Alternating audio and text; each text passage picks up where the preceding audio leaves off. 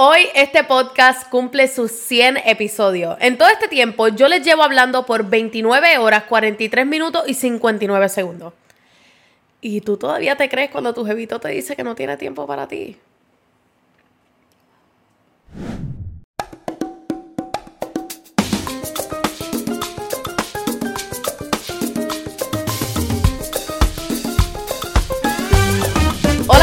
Y a todas y bienvenidos a otro episodio de Enemiga del Silencio. Felicidades, llegaste conmigo al episodio número 100.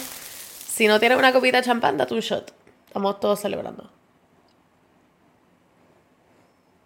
Hoy es un día súper especial para mí. Ustedes no saben lo que significa para mí yo llegar a mi episodio número 100. Ni yo me había dado cuenta que llevábamos 100 episodios. Pero entonces, lo and behold, toda esta temporada que se me ha ido a las millas, nos llevó hasta este preciso momento. Antes de comenzar el tema de hoy, yo quería agradecerle immensely por su apoyo, por escucharme, por compartirme, por escribirme sus comentarios, por contarme su historia y sugerirme sus temas, porque nada de esto hubiese sido posible sin ustedes. Y yo sé que eso suena como la cosa más cliché, pero más cliché están todos los pick-up lines en Tinder. Así que gracias a todos ustedes de verdad por esta temporada. Estoy increíblemente bendecida. Y pues nada, que son muchísimas temporadas más. Vamos para el episodio número 200 next time. Este, y vamos a seguir partiendo. Episode 100, baby. Honestamente, llegar a mi episodio número 100 se siente como algo, honestamente, medio inalcanzable, porque cada vez que yo le digo a alguien que yo llevo aproximadamente cuatro años haciendo este podcast, este, y que lo he hecho en realidad por, por gusto, porque, o sea, no había, esto no era una, una obligación, esto no fue un brand deal, esto no fue nada, esto fue genuinamente un concepto que me vino a la cabeza un día y pues poder ponerlo en video y poder plasmarlo en mis redes sociales o en Spotify o en Apple Podcasts, etcétera, para mí es una bendición. So, gracias tanto a ustedes como a mi crew de producción.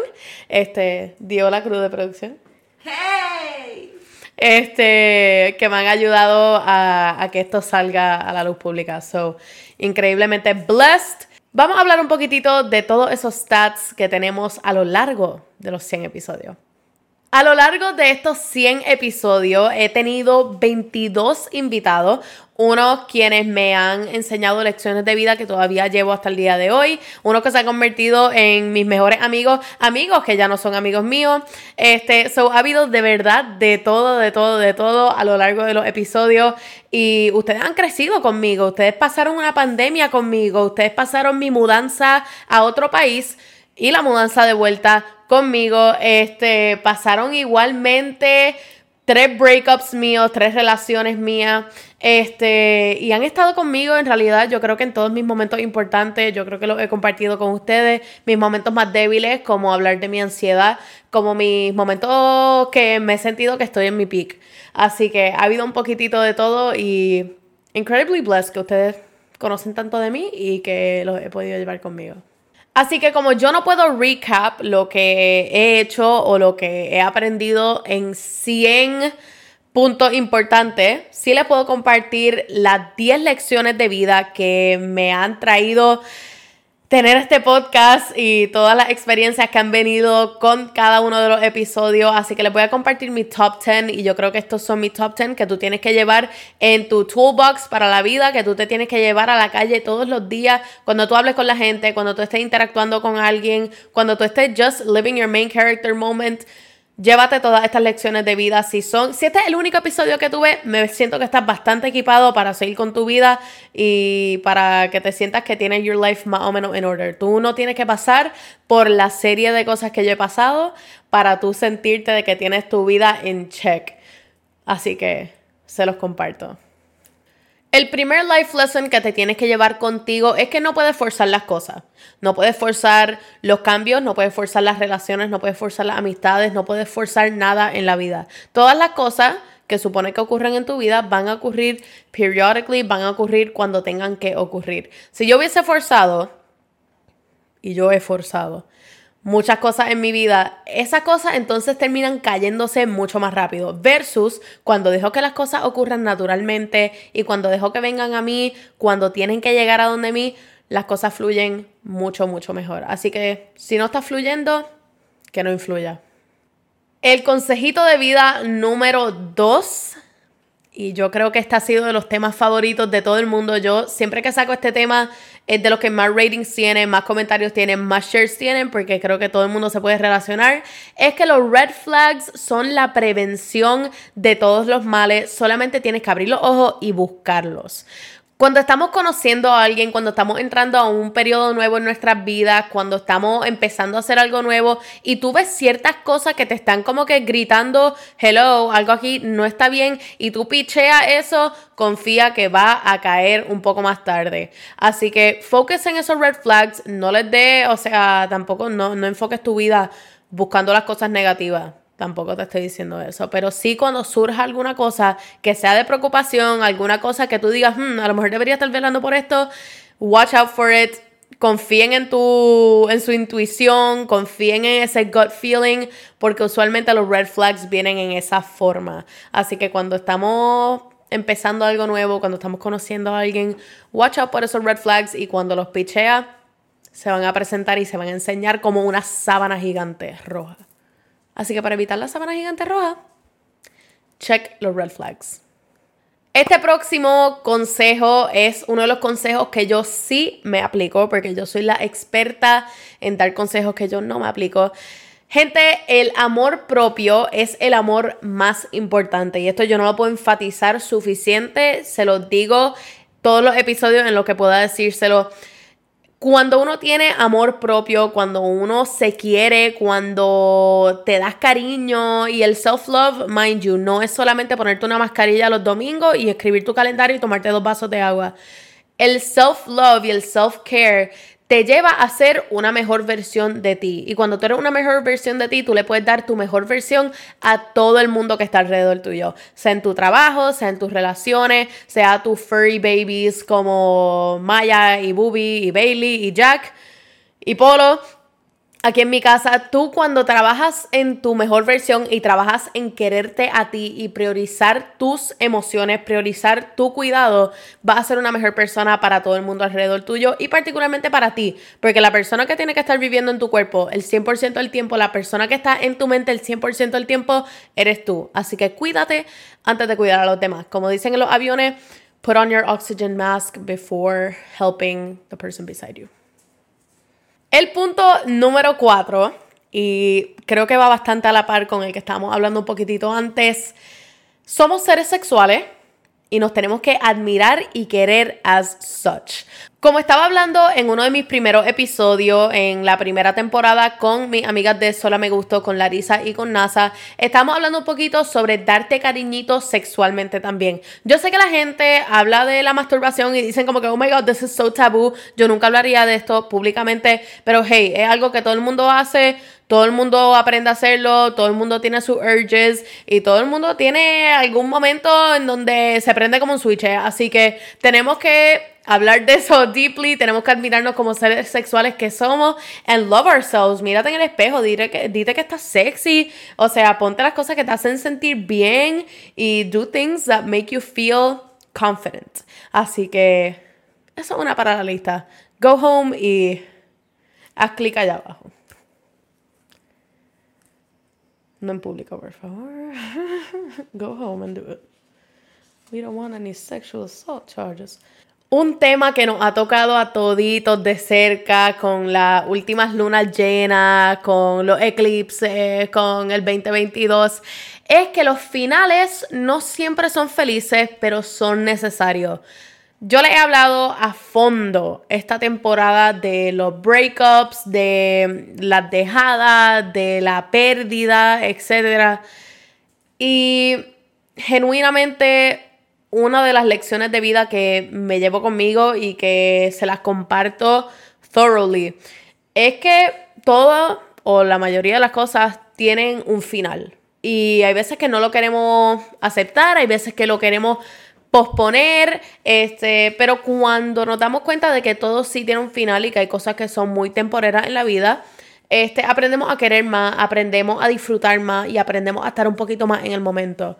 Y al saber que uno llega a su final con alguien, que uno llega a su final con un trabajo, con una amistad, eh, con lo que sea en la vida, es como las películas. You enjoy it while you have it. Todo tiene su clímax, todo tiene su final. Y we just need to learn a querer lo que fue, eh, admirar a la persona o a la cosa como lo que pudo haber sido y move on. Porque todo en esta vida se mueve, el sol no para, las estrellas siguen saliendo y you are good. El único amor que no tiene fin es el amor mío y de Bubi. Abrazo. El consejito número 6, y esto es algo sumamente importante cuando estamos atravesando distintos procesos de vida, hay veces que nos podemos sentir un poquito frustrados con la rapidez de las cosas o cómo se está moviendo algo o cuán rápido se está moviendo algo. Y mi consejito es que no te enfoques en el final de las cosas. El progreso es el progreso y tenemos que disfrutar el journey, tenemos que disfrutar la aventura que es llegar para esa meta final. Hay veces que estamos tan y tan ofuscados en el final y estamos tan ofuscados en llegar a esa meta que nos desenfocamos en el mismo medio de toda la aventura que puede ser llegar a eso. O sea, si a mí me hubiesen dicho cuando yo empecé este podcast, tienes que grabar 100 episodios, yo no hubiese seguido haciendo el podcast. Si hubiese dicho, yo no tengo 100 temas para hablar, yo no tengo 100 semanas en mi vida que yo pueda dedicarle a este podcast. O sea, yo estaba muriéndome de la ansiedad. Pero cuando uno empieza a ver el proceso y uno empieza a ver todas las cosas que van pasando en tu vida que te llevan poquito a poquito a llegar a esa meta final, you are set. Y lógicamente, cuando uno está viendo un panorama así de grande, se te hace muy difícil enfocarte en las cosas bonitas y en los detalles pequeñitos que hay en ese bigger picture. Así que hay veces que tenemos que enfocarnos en las cositas más pequeñas y tenemos que enfocarnos en todo el journey, todo el proceso hermoso que es llegar a una meta final para que uno llegue a esa meta y te sienta accomplished. Yo jamás y nunca hubiese pensado que yo me podía sacar 100 temas de la manga. Y aquí estamos, celebrando.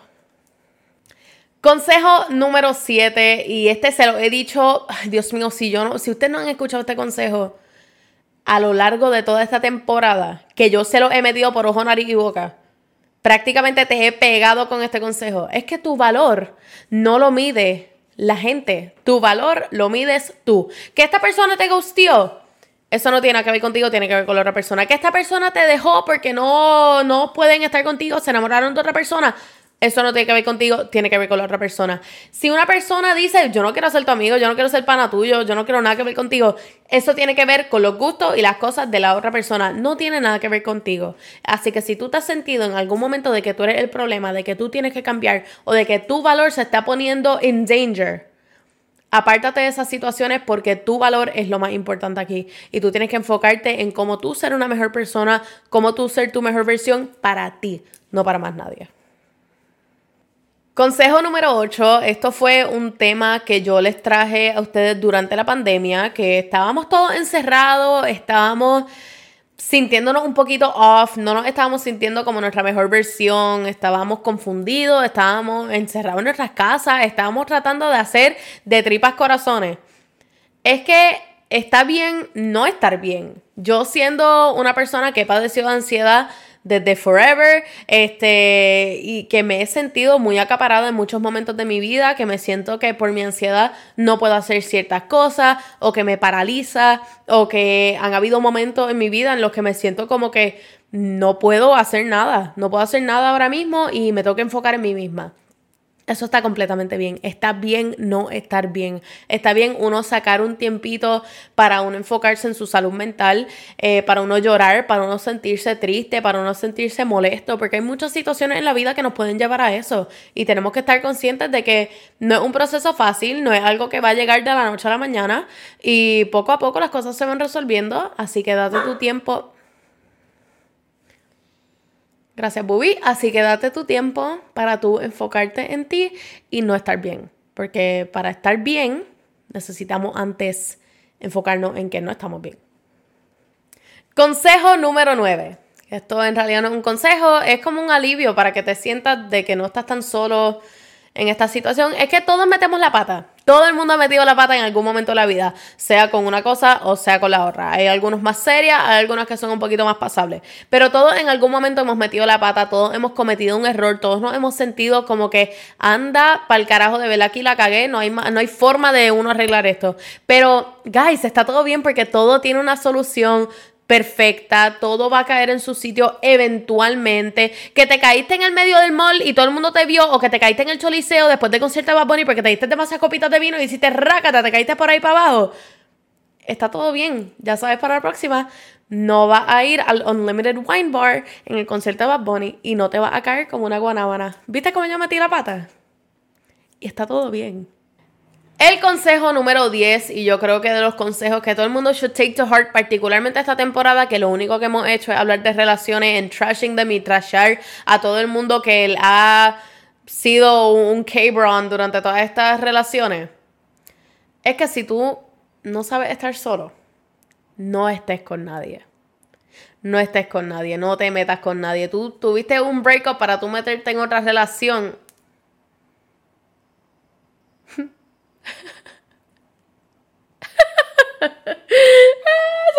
Yo. ¡Huepa! Anyways, si tú no sabes estar solo, mejor estar soltero. Tú quédate solo hasta que te encuentres una persona que sea the right one for you. Yo sé que esto ha sido un challenge para mí porque yo soy una serial monogamous. A mí me encanta estar en relaciones. Me encanta llevar gente a mis cenas de la familia. Me encanta incluir a una persona nueva en todas mis actividades. Pero este año yo me he propuesto me encanta este año, que le quedan como, como que 20 días. Este, este año yo me he propuesto para yo estar sola, para yo disfrutar de mi solitude, para yo conocer gente, yo salir on dates, yo conocer la persona que yo soy estando sola, porque yo francamente era una persona que no sabía estar sola.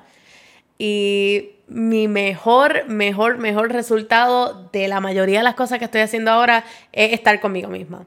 Así que eso es un consejo very personal, pero muy de mi corazón para ustedes. Así que si no sabes estar solo o si estás simplemente en una relación para no estar solo o si estás empezando a hablar con gente porque tienes miedo de que te coja la vida estando solo o que se te haga muy tarde, gente, chillax. Hay tiempo para todo eso, tú puedes estar solo. I believe in you. Y si estás single, join el single club conmigo y vamos a pasarla bien estando con nosotros mismos. You should be your best company. Así que mi gente, yo creo que esos son mis top 10 consejos para uno comenzar a vivir tu vida de la manera en la que tú lo quieres vivir. Tú enfócate en las cosas positivas, enfócate en tus traits positivos, enfócate en tus metas grandes. No hay nada, absolutamente nada que te pueda bajar de ese cloud nine en el que tú tienes que estar. Y si tú permites que eso pase, habrá un episodio para eso. Tú tranquilo. Cheers to you guys. Cheers a los 100 episodios de Enemiga del Silencio. Gracias nuevamente por todo su apoyo. Vamos con más. Estoy súper emocionada. Este, y I'm incredibly grateful de lo que se ha convertido este podcast. Este, y que he podido más o menos ayudarlo a ustedes, o sentirme por lo menos que los estoy ayudando a ustedes con estos procesos de su vida y haciéndole la vida un poquitito más fácil de lo que era ayer. Así que gracias por hacerme parte de sus días, gracias por ponerme en sus car rides, en su viaje, en avión, por escucharme mientras te estás maquillando o preparándote para un date. Estoy so blessed de ser una parte de sus días. Así que gracias, cheers a unos próximos 100 episodios y vamos al mambo, que esto no se ha acabado. Cute. Casi lloro, pero no lloré.